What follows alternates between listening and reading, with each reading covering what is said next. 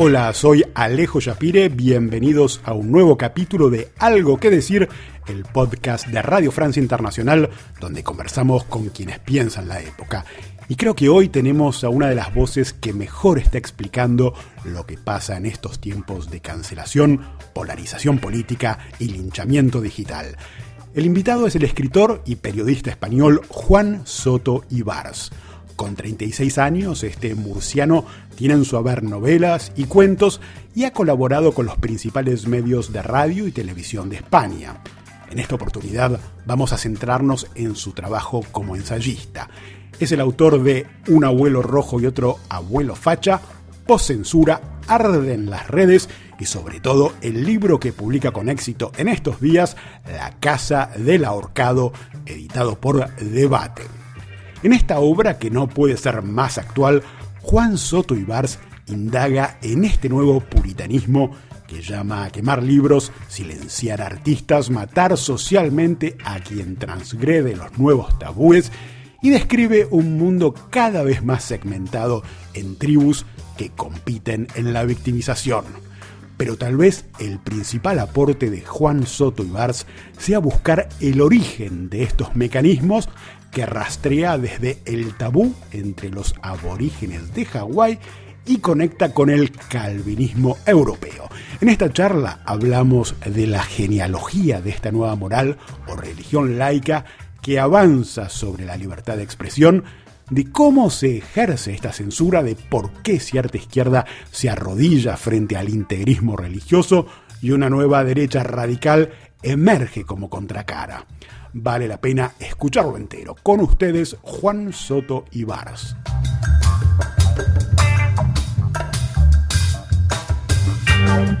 Hola Juan y bienvenido al podcast Algo que decir de Radio Francia Internacional.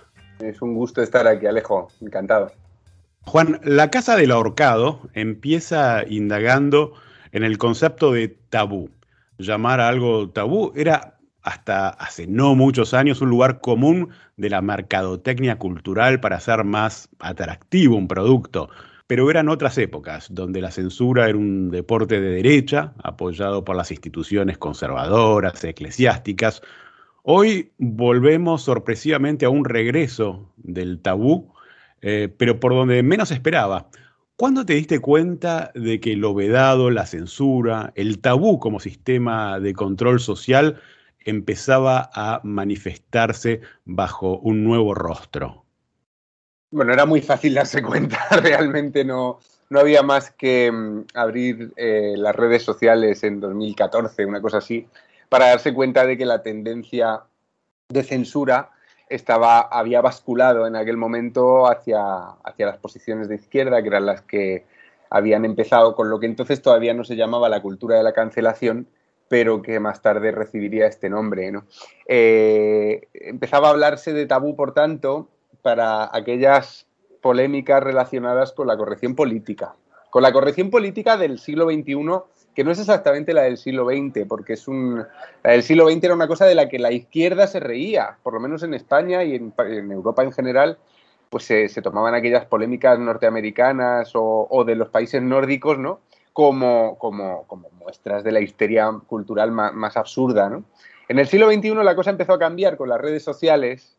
Europa está muy sometida a, las corrientes culturales que vienen de Estados Unidos y la izquierda empezó a transformarse eh, también aquí, ¿no? Eh, a adoptar toda esa corrección política y ya con, la profusión de los linchamientos digitales que empiezan, eh, por lo menos en España, en, en 2014 2011 hay algunos, 2012 hay algunos, pero ya sí, se, normalizan en 2014, la cosa se, institucionalizó casi. Entonces, ahí fue cuando yo mm, empecé a, investigar el tema con artículos de periódicos, sobre todo, en el Confidencial, eh, y más tarde apareció mi primer libro sobre el tema, que era de las redes, donde me centraba en el fenómeno del linchamiento digital, era un monográfico sobre ese particular, y, vi que me quedaba corto porque la cosa seguía creciendo, porque esa forma de cancelar empezaba también a aparecer en la nueva derecha populista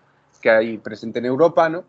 Y, ahí fue cuando ya mm, tuve que hacerme la siguiente pregunta, Alejo. Fue, eh, hablo mucho de tabú, pero no sé lo que significa tabú. O sea, sé lo que pone en el diccionario, sé cómo es el uso popular, que está muy bien recogido por el diccionario de Oxford, que es eh, algo tan embarazoso que no debe ser mencionado, pero no conocía la profundidad antropológica del término, ¿no? Entonces empecé a hacer lecturas sobre de antropología para, para ver de qué estábamos hablando. Me parecía por intuición que aquello podía darnos pistas sobre lo que nos está pasando en esta sociedad. Ahora, para que tengamos una idea más clara de qué estamos hablando cuando hablamos de tabú, de censura, de cancelación, quisiera que leyeras un fragmento de tu ensayo La Casa del Horcado. Vamos a la página 63, si te parece, ahí desde donde dice todas estas noticias, por favor. Sí. Todas estas noticias han llegado a mi correo electrónico a lo largo de los últimos años, desde que empecé a escribir este libro, gracias a una alerta de Google con la palabra tabú y a un puñado de amigos que me mandaban todo lo que les parecía que estaba relacionado con el tema. Se elimina a las azafatas en bikini de los podios de Fórmula 1 y otras competiciones deportivas. Se convierte el piropo en una falta delictiva. Se persigue la pornografía, se insulta y acosa a mujeres que acuden a una clínica para abortar, Aparecen pintadas contra los inmigrantes, los homosexuales o los hombres. Se publican artículos que condenan la heterosexualidad y otros que condenan los movimientos por la transexualidad. Se ataca a quien se disfraza en carnaval o en Halloween de un personaje de otra raza. Se tacha de pelófido a Gauguin y se anima a retirar sus cuadros de las pinacotecas. Se dice que los inmigrantes musulmanes están disolviendo nuestra cultura y menores extranjeros tutelados por el Estado reciben ataques directos de aspirantes a la presidencia en una campaña electoral. En Cataluña, cualquier complemento de color amarillo se carga repentinamente de significado político y se convierte en un color mal visto por quienes no piensan igual. En Estados Unidos ocurre lo mismo con el gesto de la mano que ayer, sin más, sin ir más lejos, expresaba un simple ok. Un actor muy popular de Hollywood se convierte en un apestado al descubrirse su mala conducta sexual y se le borra de películas ya rodadas también despiden a un ingeniero de Google por manifestar su opinión en un debate interno de la compañía. Castigan a un jugador de fútbol americano por arrodillarse durante el himno nacional y aparecen carteles en el metro que piden a los hombres que no se paren las rodillas. Se denuncia a un cómico por sonarse con una bandera. Se manda a un actor a juicio por cagarse en Dios. Y se abronca a otro porque apareció en una foto con una botella de plástico en la mano. También se cancela el rodaje de una película porque una mujer iba a interpretar a un personaje transexual y se vapulea a otra por aparecer en una gala con las axilas sin depilar. Hay escritores que abandonan su agencia literaria para no estar cerca de una autora que manifestó su opinión sobre lo que para ella significa ser mujer. Y se prohíbe circular a un autobús que lleva escrito el mensaje los niños tienen pene, las niñas tienen vulva. Se cancelan seminarios universitarios por protestas estudiantiles y se exige que se eliminen definiciones del diccionario y se retiran obras infantiles como Caperucita de una biblioteca escolar. Bien, creo que todos hemos escuchado hablar de eh, algunos de estos casos que Juan Soto está leyendo de su libro La Casa del Horcado y de todas maneras de nada serviría mencionar los últimos porque entre el momento en que grabamos, difundimos y ustedes escuchan esta entrevista van a ver probablemente eh, nuevos casos. seguro. Eh, Juan, a la hora de rastrear los orígenes de este progresismo puritano o izquierda identitaria, como se le llama, encontrás una genealogía en el protestantismo y más precisamente en el calvinismo, con las figuras de la Inquisición y el hereje. El filósofo australiano que citás, David Stove, habla de calvinismo cognitivo. Creo que es una de las grandes explicaciones que recoge tu libro para entender de dónde viene y cómo son los mecanismos de esta ideología. Explicás que la corrección política podría ser una síntesis entre el postestructuralismo y el calvinismo. ¿Podrías explicarnos un poco cómo funciona esta filiación y después cómo se ha dado vuelta la tortilla? Porque como decís, los raros de ayer, eh, los marginales, hoy son la policía del pensamiento. Sí, hay, muchas cosas eh, importantes ahí, a mi juicio, para entender estos, estos fenómenos. la primera, voy a separarlo en dos partes. La primera eh, sería el calvinismo como filosofía, ¿sabes? El, giro que da Calvino en la reforma protestante. Eh, no solo incluye la predestinación, en fin, los motivos por los que la Iglesia Católica lo persigue desde Francia ¿no? y, lo, hace huir hasta, Ginebra, donde se queda, y donde monta su reino calvinista. ¿no? Eh, una cosa muy importante del calvinismo es que desaparece el concepto del perdón católico, en el que el, pecado cambia de forma en el calvinismo y tiene que ser purgado en público por la comunidad. El consistorio, el consistorio calvinista que va a juzgar eh, delitos y faltas civiles y de costumbres es, un, es, es una institución que recuerda mucho más a las, a las, actuales cazas de brujas que la Inquisición. ¿no? Eh, yo, digamos, me revelo un poco con, el concepto de, inquisición, de llamar inquisidores a los nuevos censores de las redes sociales, de los medios, etcétera, porque me parece que la Inquisición eh, se parece menos a esto que el consistorio. El consistorio, el calvinismo, al final nos está situando en un lugar en el que el pecado está tan dentro de nosotros que no vamos a poder quitárnoslo. Entonces tenemos que hacer una profesión de limpieza pública donde la comunidad va a castigarnos, va a apartarnos, va, a marcarnos de una forma que recuerda muchísimo a la forma en la que se marca a los pecadores del Me Too, por ejemplo. Y a la forma también en la que en ese movimiento particular, pues sucede en muchos otros, ¿no? Pero en ese movimiento particular da un poco igual la gravedad del hecho y a Harvey Weinstein se le, se le juzga socialmente con la misma dureza que a Louis C.K., cuyo pecado, entre comillas, es mucho más laxo. ¿no? Eh, eh, la cultura de la cancelación me parece, por tanto, una, una manifestación de un calvinismo cultural y no en vano toda, toda esta cultura de la cancelación viene de países protestantes. ¿no? En los países católicos como España, Italia, los países mediterráneos, hasta no hace mucho, ya lo dije al principio, nos reíamos, nos hacía mucha gracia eh, esta, esta, clase de, de manifestación histérica de la cultura, ¿no? Eh, ¿Cómo eh, en países de, tradición católica al final nos volvemos protestantes para esto? Bueno, por, una simple cuestión de, influencia cultural eh, anglosajona. luego está la otra parte de lo que tú estabas diciendo que me parece muy, muy importante también, que es el hecho de pensar en Juan Calvino como un hereje que se convierte en inquisidor. Y eso es algo que también está muy presente en los movimientos de izquierdas de, nuestro tiempo, en los movimientos sociales de izquierdas. ¿Por qué? Porque obvio que las mujeres y sobre todo las feministas radicales han sido herejes en nuestra sociedad. Obvio que los activistas negros han sido herejes en nuestra sociedad. Es decir, gente perseguida por inquisiciones. Eh, inquisiciones eh, institucionales, instituciones, eh, inquisiciones culturales, etc. Han sido los perseguidos. Pero, a la manera de Juan Calvino, cuando llega a Ginebra, una vez que han conseguido poder en una pequeña taifa, han obrado de la misma manera que la Inquisición y Juan Calvino eh, se convirtió en inquisidor cuando quemó a Miguel Servet. ¿no? Entonces, por eso me parece tan interesante hablar en el presente de la figura de Calvino, porque es una víctima, es un perseguido, es alguien que huye, es alguien a quien quieren matar.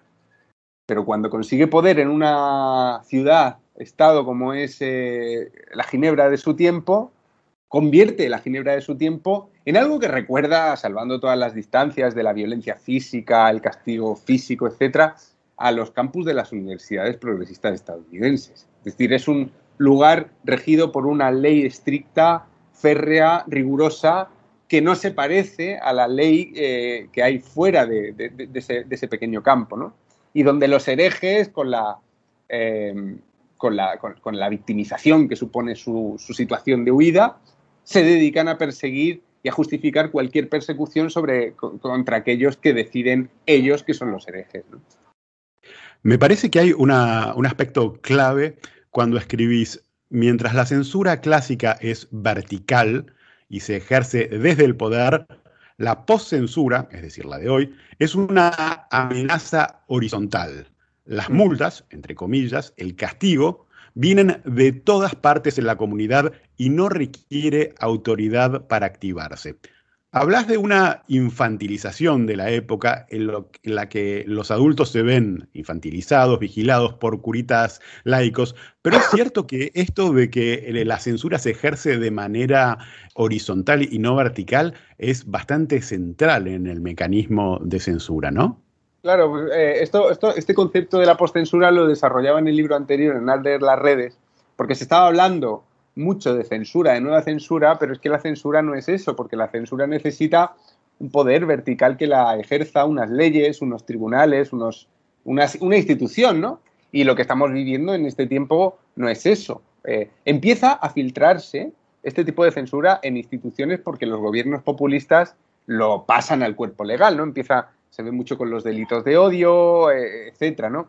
Donde esas fuerzas o digamos esas, esas razones, esas motivaciones para censurar empiezan a cristalizar en leyes. Pero no hace falta una ley, esto lo decía Orwell, no hace falta una censura institucionalizada para que desaparezca la libertad de expresión. Y, en nuestro tiempo la postcensura eh, afecta a, cualquiera eh, y desde cualquier punto, porque depende de la susceptibilidad de un grupo y la susceptibilidad de un grupo es un concepto líquido y variable. El mismo chiste, el mismo comentario puede pasar totalmente impune y sin ningún problema que despertar una inmensa ah, ola de castigo ritual producido no por tribunales fascistas o, o, estalinistas, sino por lo que sería un, consistorio calvinista digital, o sea, por, por una comunidad que se ha hecho fuerte en un determinado ámbito y que decide castigar al pecador con ayuda de la prensa, por cierto, porque aquí la crisis de la prensa tiene y el clickbait y la necesidad de, tráfico de los medios digitales tiene también mucho peso. Eh, la prensa se suele, digamos, poner de parte del ofendido inmediatamente y crea un titular que termina de condenar al, acusado. Entonces, eh, esto es peligroso, es una forma de censura peligrosa porque no se puede apelar. Eh, también es una forma de censura que muchas veces produce el efecto Streisand, ¿no? Y el libro perseguido acaba convirtiéndose en un superventas gracias a la polémica. Y empiezan a utilizarlo también esto en la, en la, en la, industria editorial. Pero lo que nos deja claro el repaso a muchos casos es que si tú eres a lo mejor J.K. Rowling, digamos, la cancelación no te va a afectar, porque tienes un peso específico demasiado grande en la industria como para sobrevivir, sobreponerte a, esas olas de ataque, incluso sacar un beneficio de ellas pero a una persona mucho, de, mucho menor tamaño, como podemos ser tú y yo, o más todavía, pues un profesor de universidad, una persona que publica su primer libro, un tuitero, quien sea, ahí sí que la destrucción puede ser total. Se han perdido puestos de trabajo, se han censurado libros, se han cancelado rodajes de películas, etcétera, etcétera. Hay dos aspectos en esto.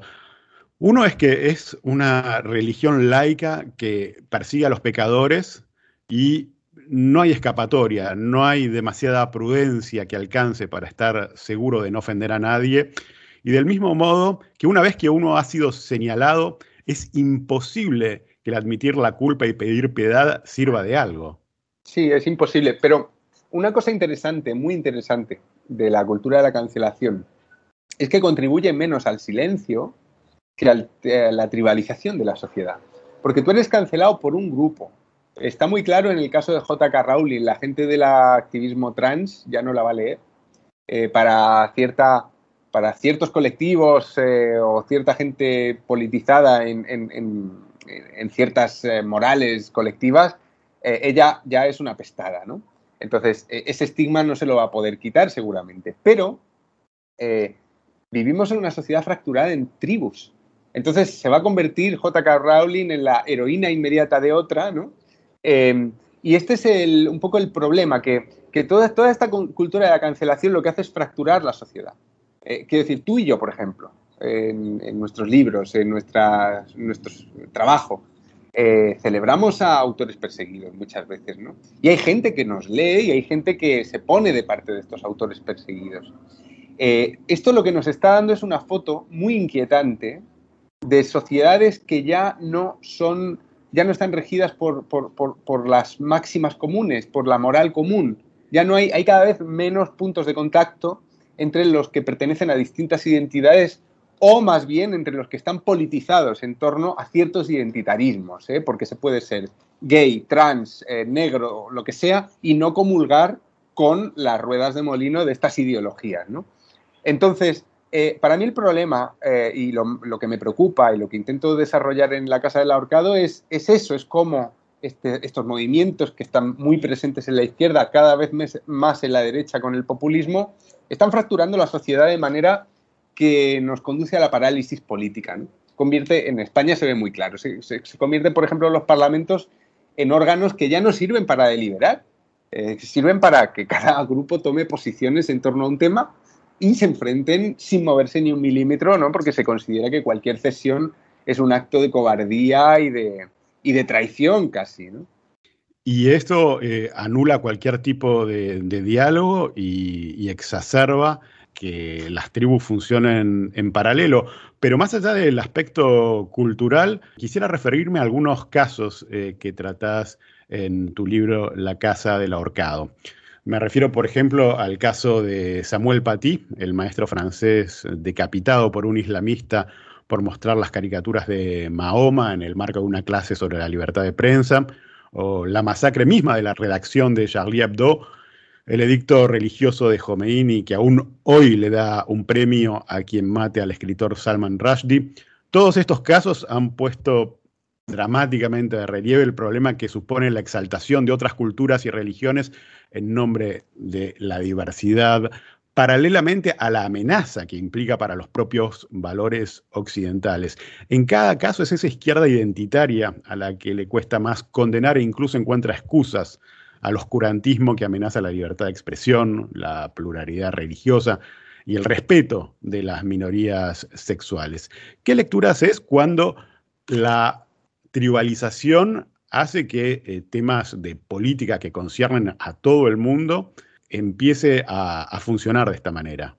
Bueno, eh, el caso de mm, el tristísimo, aterrador caso de todo lo relacionado con Charlie Hebdo, con todas sus consecuencias posteriores, como Samuel Paty, etcétera.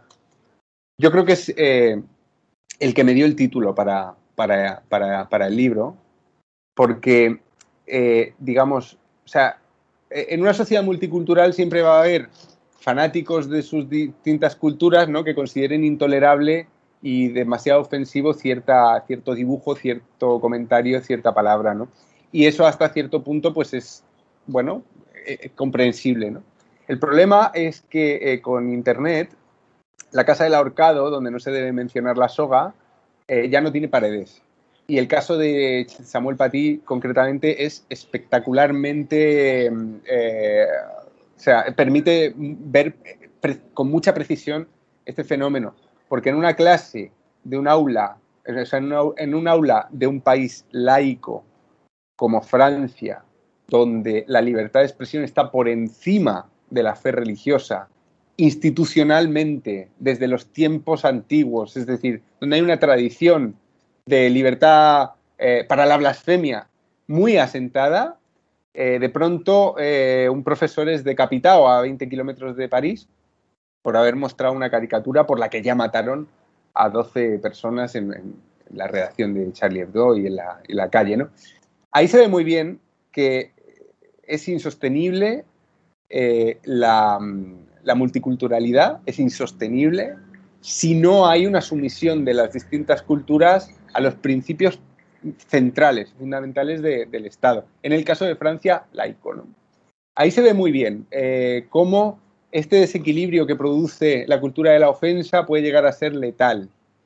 Pero eh, es un caso extremo, es un caso extremo que nos permite verlo muy bien, pero es un caso muy similar, quitando eh, el, grado de gravedad de, las consecuencias, a todas esas polémicas mucho más futiles, mucho más banales, mucho más tontas que vemos continuamente, en el que un pequeño grupo de activistas decide que algo no debe ser escuchado no solo por ellos, sino por los demás, y que por tanto debe ser censurado y exterminado del discurso público.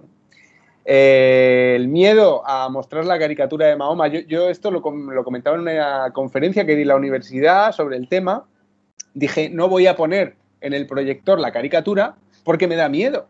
Eh, me da miedo que esto luego se ponga en internet y que alguien me mate, ¿no? No voy a tomar, no voy a correr el riesgo de poner la caricatura de Mahoma, ¿no? Eh, pero, eh, ¿cuánta gente calla por miedo muchas otras cosas para las que hay unas consecuencias más relacionadas con destruir tu reputación, ¿no? La autocensura es justamente uno de los aspectos más, más nítidos de, las consecuencias de esta poscensura, ¿verdad? Mm. Yo no lo llamo autocensura, porque a mí la autocensura me parece, Alejo, muy, muy sana. Y creo que es muy bueno que pongamos en práctica la autocensura, pero es que la autocensura depende de tu criterio. Es decir, escribes algo en caliente y después de escribirlo en caliente lo vuelves a leer antes de publicarlo y lo borras o lo cambias porque has descubierto que no lo habías expresado bien. La autocensura es eso. Cuando tú callas por miedo a consecuencias injustas, eres una víctima de la censura. No es autocensura. Es postcensura o es censura, ¿no? Es, es mucho peor. Claro, me refiero a ese aspecto insidioso que ni siquiera mm. necesita alguien a venir a decirte no, no podés publicar, no podés decir esto, porque lo has integrado ya como una normativa para no meterte en problemas en la vida pública. Es que ese es el triunfo de la censura, querido amigo, porque, eh, eh, mira, hay un libro muy interesante en el que los escritores del franquismo, los de la época del franquismo en España, reflexionan sobre cómo les afecta la censura, ¿no? Y la conclusión a la que llegan todos es a esa. El, éxito de la censura no es otro que que tú tengas ya tu censor dentro y por, una prudencia que no es prudencia, por un miedo, eh, acabes tú eh, metiendo la tijera donde supones que, vas a tener problemas.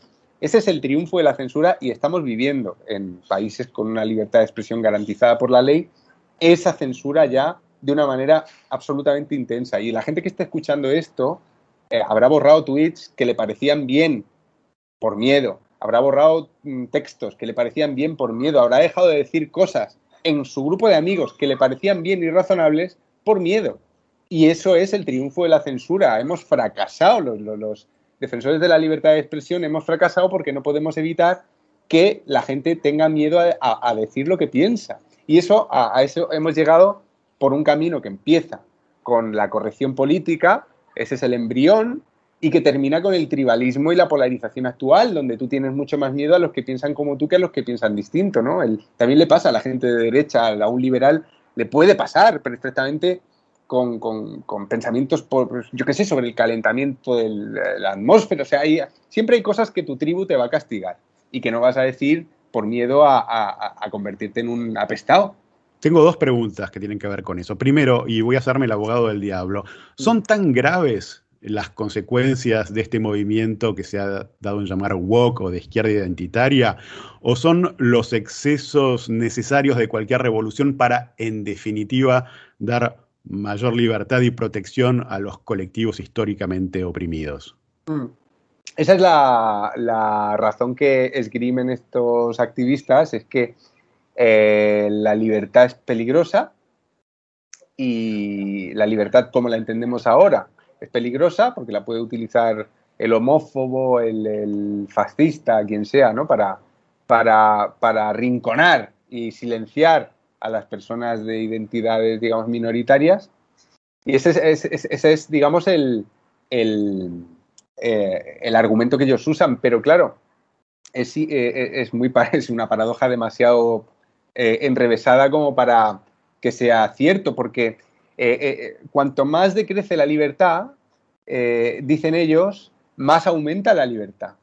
Y eso me parece un tanto maligno, un pensamiento un tanto maligno y un tanto tramposo, porque al final están luchando, digamos, por una libertad que no tiene que ver con la de expresión, sino que tiene que ver con la libertad de sentirte bien, lo suficientemente bien para levantar la voz. Pero ¿acaso no hay no ha habido en momentos de una opresión muchísimo mayor personas de esos colectivos que levantaron la voz y que cambiaron el mundo. O sea, Pedro Almodóvar no lleva haciendo películas 30 años en España en momentos mucho más complicados para, para, un homosexual y para ese, el tipo de películas eh, sexualmente explícitas, eh, socarronas, humorísticas, eh, vulgares incluso que, que, hace Pedro Almodóvar, de las que hace su arte. Es decir, nos están hablando, es que, es que por detrás de todo esto Alejo está el adanismo, ¿no? O sea, nos hablan como si el mundo hubiera empezado ahora y hubiera que empezar ahora a luchar contra las opresiones, pero contra las opresiones se ha luchado con mucho éxito en los últimos años sin que haya hecho falta la censura. Es ahora que, esto lo dice Douglas Murray en, su, ensayo, ¿no? Eh, es ahora que tienen ya, digamos que hay una igualdad de, trato, de oportunidades bastante asentada en países occidentales, cuando han optado por la censura, porque lo que, lo que están buscando estos activistas es una especie de tranquilidad simbólica en la que nada les moleste, ¿no? Y nunca lo van a conseguir. De hecho, eh, se ha visto en el caso de Estados Unidos, yo siempre expliqué así el ascenso de Trump, o sea, Trump sin la corrección política no hubiera podido ganar las elecciones. Me cuesta mucho imaginar que los mensajes abiertamente vulgares de Trump hubieran conseguido, digamos, esa repercusión y ese carisma de no ser porque se estaba enfrentando a la corrección política. Es decir, yo creo que la corrección política, la censura, siempre tensa a los que hay enfrente, no se puede evitar. Creo que va a haber más homofobia si empezamos a censurar los, comentarios homófobos que veamos por Internet. Creo que va a haber más, porque el, que no es homófobo, pero digamos simpatiza con, cierto sentido del humor o con cierta vulgaridad, se va a sentir atacado en su libertad y va, y va a acabar poniéndose en contra a veces de colectivos de, los que no están en contra. Es lo que hemos visto en Estados Unidos, ¿no? Escribís eh, la legión de chicos frustrados que terminan en brazos de la ultraderecha me parece una consecuencia directa de la propaganda humillante y desabrida de la corrección política.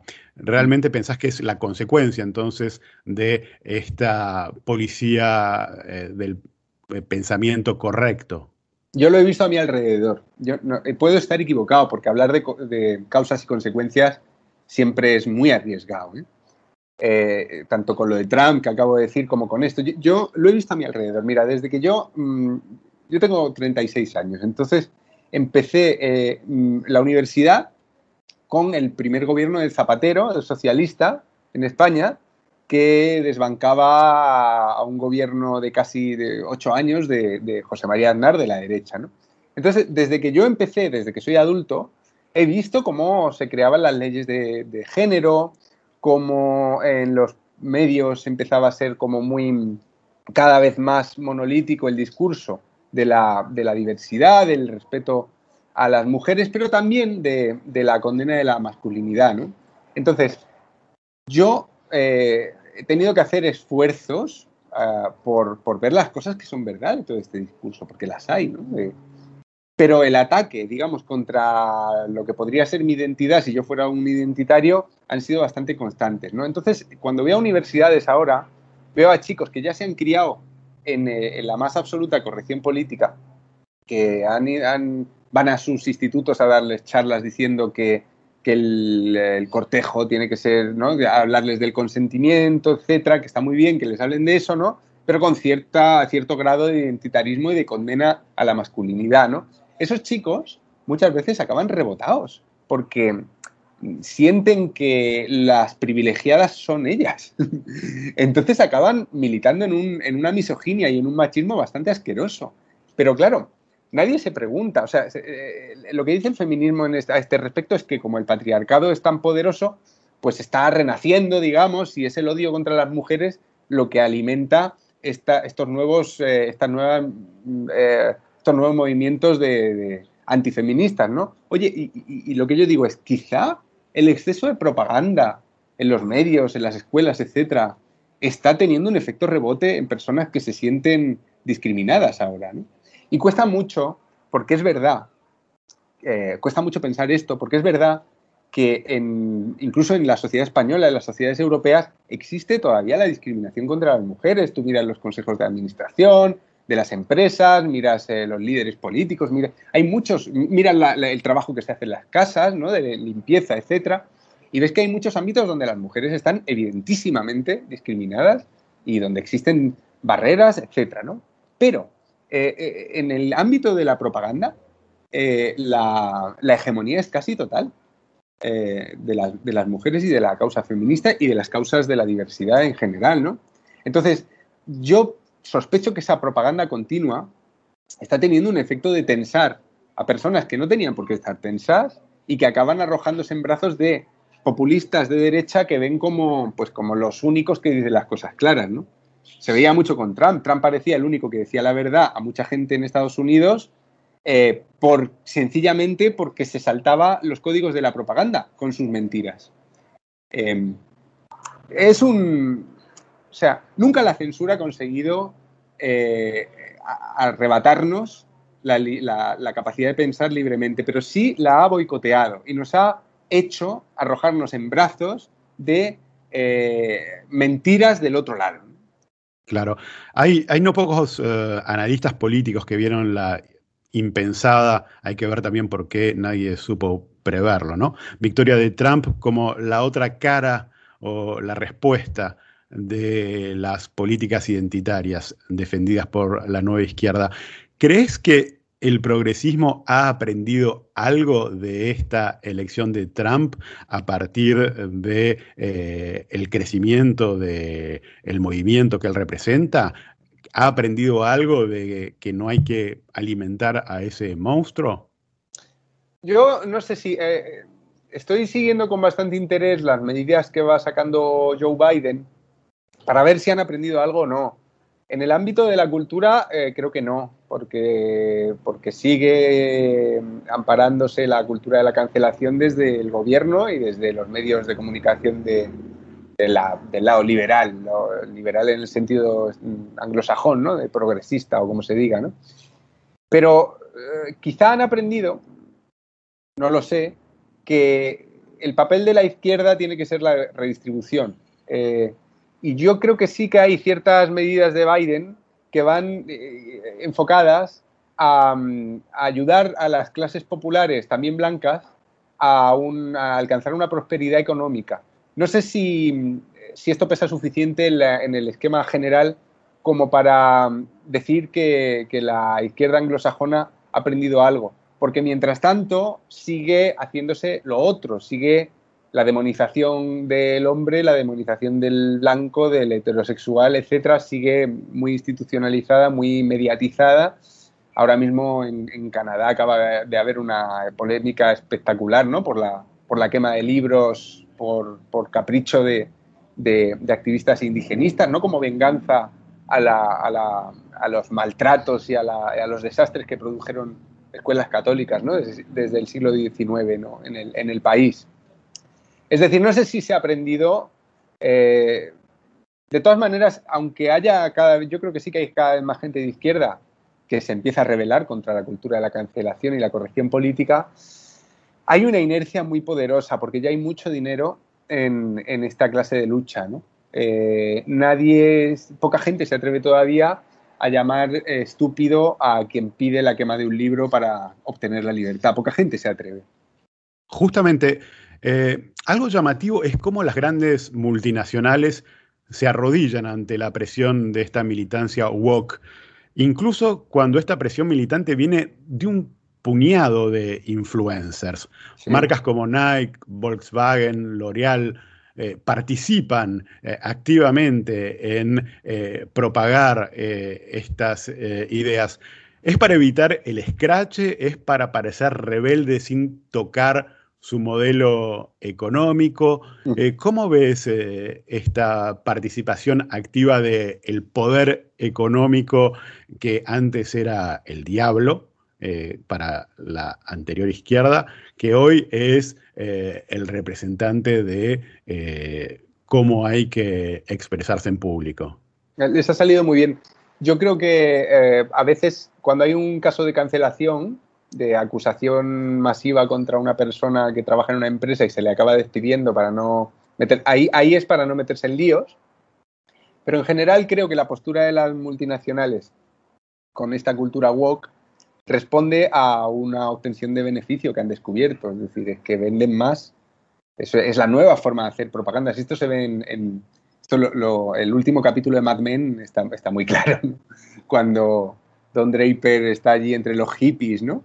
Y decide, parece, al espectador le parece que de pronto ha, encontrado el sentido de la vida allí, ¿no? Y que ya no va a buscar el dinero y el éxito, pero no, no, lo que está teniendo es una idea cojonuda para hacer un anuncio de Coca-Cola con todos estos hippies, ¿no? Y, utilizar todo ese movimiento social para vender productos, ¿no?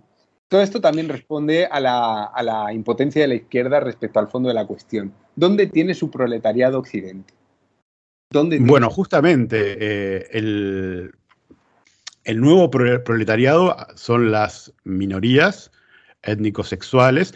De hecho, cabe resaltar que allí donde ser minoría religiosa o sexual se paga con la vida, estas mismas multinacionales se callan la boca y no hacen ese tipo de, de publicidades.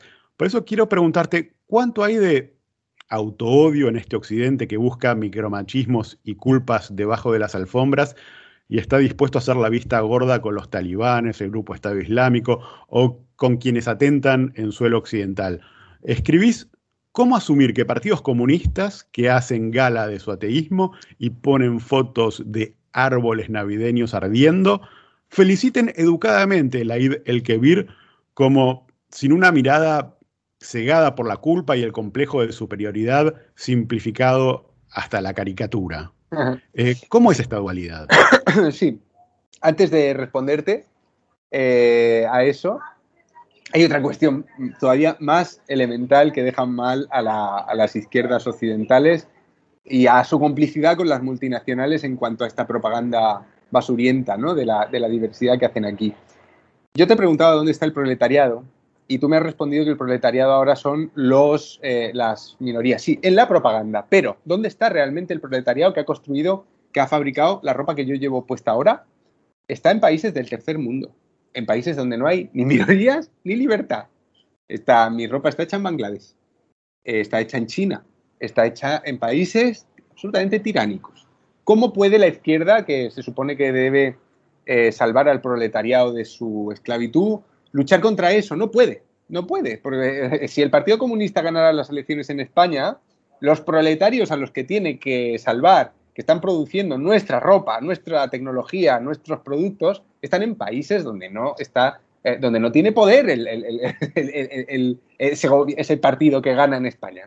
Entonces, ante esa impotencia, ante la impotencia de la globalización neoliberal, que significa sencillamente que tu proletariado está fuera de tu jurisdicción como político, han optado por tirarse los brazos de, esta de este ensalzamiento de las minorías, eh, de esta sustitución del proletariado de la que hablas tú en tu libro, ¿no? Por ese proletariado, digamos, de marca, eh, de marca carismática, que son las minorías en Occidente. Ahora, respondiendo a lo que tú me preguntabas, eh, es evidente la hipocresía, la hipocresía inmensa de partidos de izquierda y de activistas de izquierda cuando eh, no se preocupan por, el destino de las personas que dicen preocuparles más, pero no en países lejanos, querido amigo, no en países lejanos. ¿eh? En España tenemos una minoría que es la de los musulmanes que viven en guetos en España y que son españoles porque tienen la nacionalidad la mayor parte de ellos o son inmigrantes legales, y el destino de las mujeres que viven bajo ese yugo en España, en Francia, no le importa a la izquierda española y francesa. Se ponen el velo. O sea, no es ya solo... Yo, por ejemplo, con, Afganistán he visto a mucha gente de, esta izquierda protestar por el destino de las mujeres eh, burcadas de allí, ¿no? Eh, no siempre hay esa simpatía por eh, la gente que vive bajo una tiranía extranjera, pero sí la hay por la gente que vive bajo las pequeñas tiranías de los guetos. Eh, es decir, en España en el 8 de marzo eh, no había una sola musulmana. No había una sola musulmana. Las musulmanas no pueden ir al 8 de marzo. Y el Ministerio de Igualdad de España está siempre hablando de cómo de oprimidas viven las españolas de origen católico, cristiano, laico, etcétera, ¿no? bajo el machismo internacional, pero no le hacen ni puñetero caso, esto lo denuncia Mimud Hamido en su libro, a las musulmanas españolas, españolas, que viven en guetos aquí y que tienen que ir eh, con el pañuelo y que tienen que ir del trabajo a casa en el caso de que puedan trabajar y que dejan los estudios mucho antes que las eh, españolas de origen blanco, católico, como quieras, ¿no?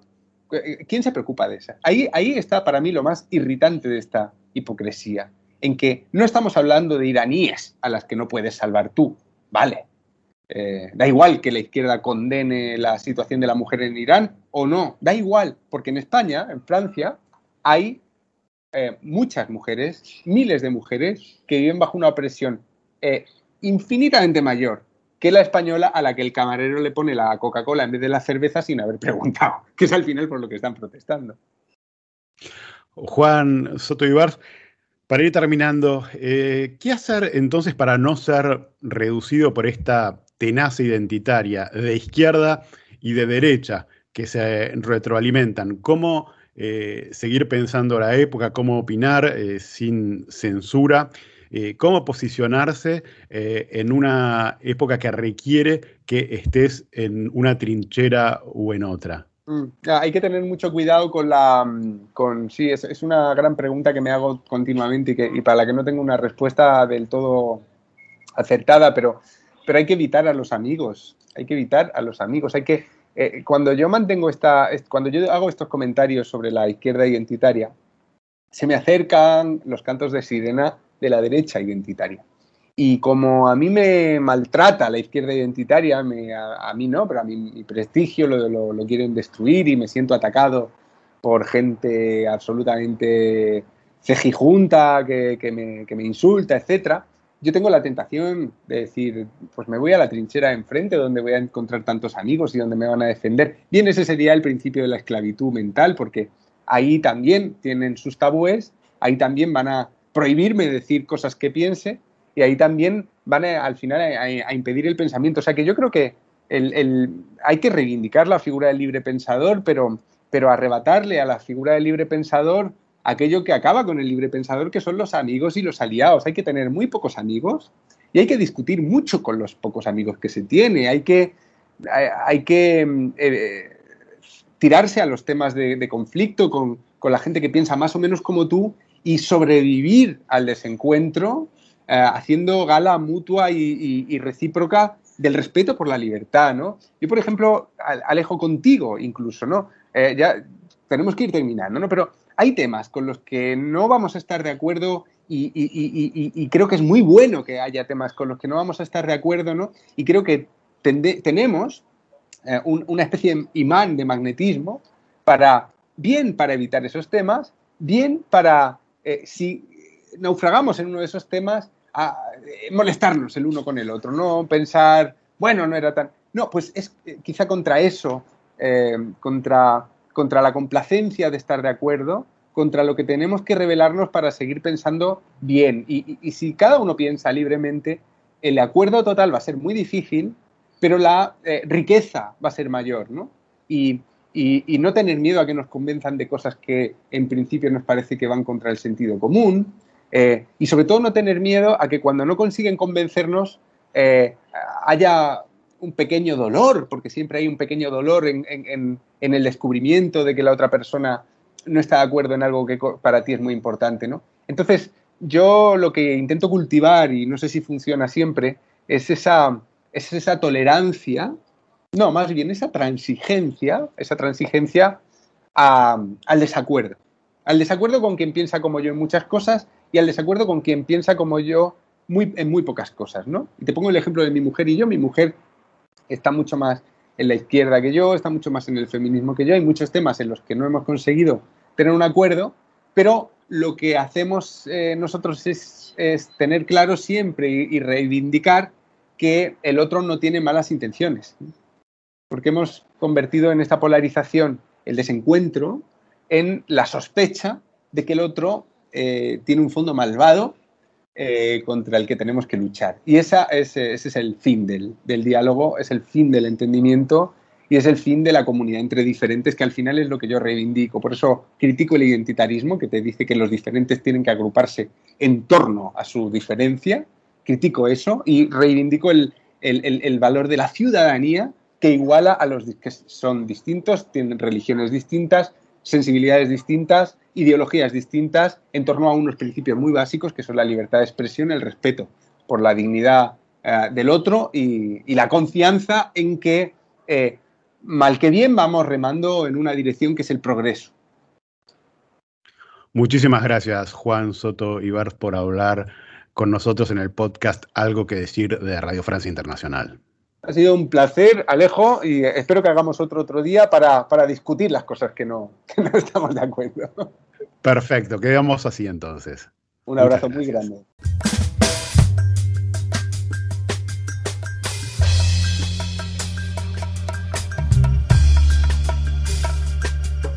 Les recordamos que pueden escuchar este y los capítulos anteriores de Algo que decir en las principales plataformas de podcast.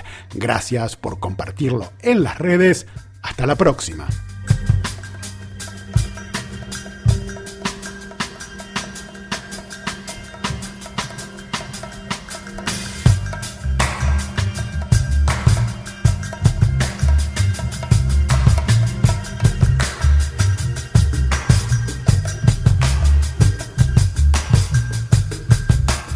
RFI